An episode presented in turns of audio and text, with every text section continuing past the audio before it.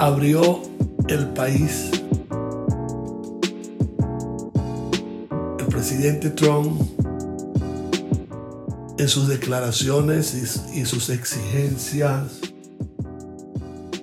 para con los gobernadores de los estados hizo ver lo esencial, lo necesario que era la apertura de la iglesia. Él los denominó lugares de adoración. Y en palabras más o palabras menos, el presidente Trump dijo que la adoración era necesaria y que el país necesitaba más adoración, no menos.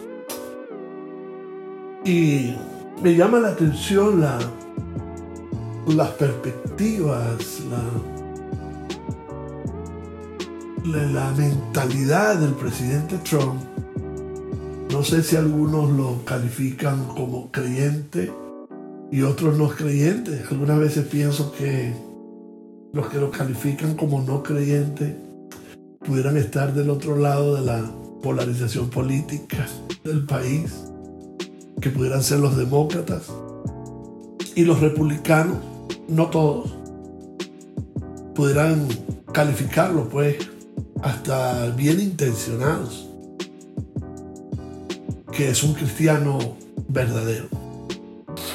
Hasta ahora pienso que la voz del presidente de este país, presidente de los Estados Unidos de América,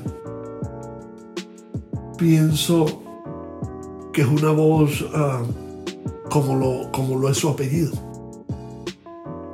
Una voz de trompeta, ¿no? Y una voz de trompeta que se levanta no solamente eh, hacia las directrices, hacia el rumbo que debe, debe conducirse este país, los Estados Unidos. Pienso que es una voz global, es una voz mundial, es una voz de liderazgo que afecta a las naciones. Y, el que el simple hecho de que el presidente Donald Trump haya declarado, demandado que las iglesias sean lugares esenciales, los sitios de adoración sean lugares esenciales. Yo no sé si fue que los comparó tanto como una licorería o, una casa de abortos, que eso no, la verdad no tiene comparación, pero sí eh, tiene reclamación, vamos a decirlo así. Ah, así que nosotros, los líderes cristianos también tomemos conciencia de no tan solo eh, tener la, firme convicción de que las iglesias, eh, hablando de las iglesias físicas, ¿no? hablando del establecimiento físico y un poco más allá de la reunión de cada creyente en el poder del acuerdo para orar, porque necesitamos más oración según él, y también lo creo yo, que se reúnen para orar, en la iglesia que se reúne para orar, para adorar. No sé hasta qué punto la iglesia está consciente de este papel tan protagónico y exigente.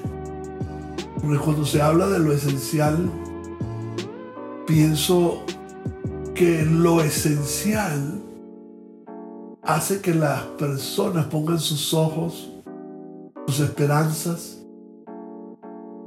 sus expectativas en lo esencial.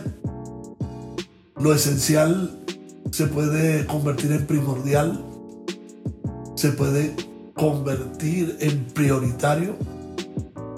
Y es por eso que cuando existen estas características, y por eso insisto en que no sé hasta qué punto nos hemos dado cuenta de esto, ¿no? de lo primordial, de lo esencial, de lo prioritario, de lo necesario, que es la iglesia, en especial en este tiempo de pandemia, que la iglesia se abra, que volvamos a los cultos unidos como congregación, No sé hasta qué punto toda esta transición durante el COVID-19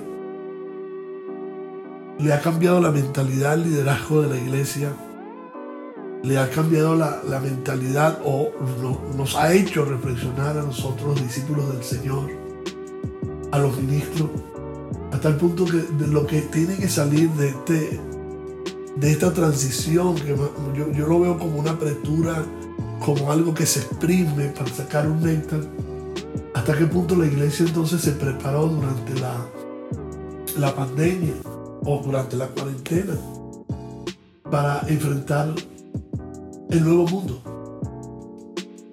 las nuevas exigencias, las nuevas demandas, los nuevos escenarios, los escenarios van a cambiar y cambiaron. Y no sé hasta qué punto hay una conciencia despierta a las exigencias. ¿Cuáles exigencias serían?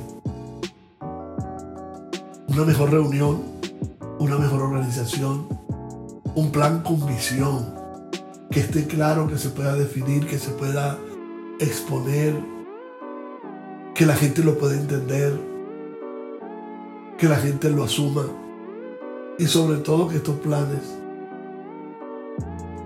digo yo, tengan una proyección más hacia afuera como, como una, una fuerza centrífuga y no una fuerza centrípeta, no una fuerza hacia adentro. Aunque dentro de la iglesia debe haber fuerza, mejor dicho, calidad en el trabajo, organización, muy buena planificación, un, replantearse, ¿no? Yo creo que en, la transición debimos haber pensado tanto, replantearnos la manera como, como, cómo llevar el mensaje ahora con tantas exigencias y limitaciones, porque yo creo que los nuevos escenarios van a tener mayores limitaciones para la exposición libre del mensaje del reino. Creo que la libre expresión se va a sentir un poco limitada. Y no porque se les impongan leyes y quieran ah, ir en detrimento de los derechos, sino que simplemente la distancia social va a ser ahora más exigida. Y quizás uh, no se tenga tanta libertad de, hacer actividades en masas. Y es allí donde nosotros tenemos que resetear el sistema nuestro y que creo que muchos líderes, lo digo con esperanza, con mucho optimismo, muchos líderes lo hicieron. Y ahora cuando abren sus iglesias no, no abren simplemente para ofrecer un culto, sino que abren las iglesias para presentar un plan quizás de emergencia global, un plan de soluciones globales y un plan de evangelización y de proyección, expansión del mensaje del reino y de disimulado. Pienso que no la vamos a tener fácil y gracias a Dios porque nos les pone bien cargada de dificultades para, para nosotros desarrollar el gran potencial que tenemos como iglesia. Porque yo honestamente no veo a la iglesia frustrada, no veo a la iglesia limitada en su esencia, en su naturaleza, no está limitada. La iglesia tiene el potencial de su cabeza, que es la roca incomovible de los siglos. Pero quiero ver esa seguridad, esa confianza. Quiero ver eh, manifiesta en los líderes la solidez y lo, indestructible que es la roca incomovible de los siglos en la mentalidad de cada líder del reino de Dios, cada ministro, en cada discípulo. Creo que esto nos ha dado solidez. Y queremos ver esto y la gente está esperando una iglesia sólida. No simplemente una iglesia que se adapte. No, la iglesia se adapta muy fácilmente a los cambios.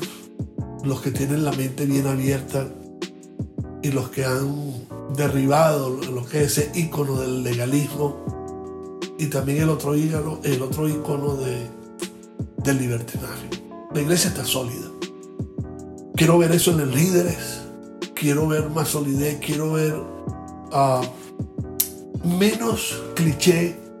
Quiero ver contenido. La gente está esperando contenido. Espero ver una iglesia más responsable. Espero ver una iglesia que en su contenido el mensaje esté claro. Que no sea simplemente consignas, repeticiones, neuromarketing. Porque allí tenemos que meternos también en el neuromarketing, en todo lo que tiene que ver con la adaptabilidad, las tendencias tecnológicas. Todo esto tiene que ver, la iglesia tiene que estar envuelta en todo esto, pero debe tener un claro contenido, tiene que plantear una, una visión, tiene que plantear cómo desarrollar esa misma visión, tiene que plantear un sermón y que este sermón plantee una vía de solución y que no sea simplemente el reflejo de un carisma mal interpretado, de un carisma mal expuesto y de un carisma que solamente pretende impresionar.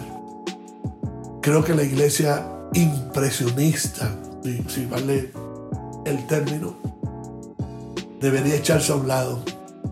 Y los que quieren impresionar simplemente porque tienen gran elocuencia, deben cargar su mensaje de contenido y no de tantas repeticiones y tantos clichés.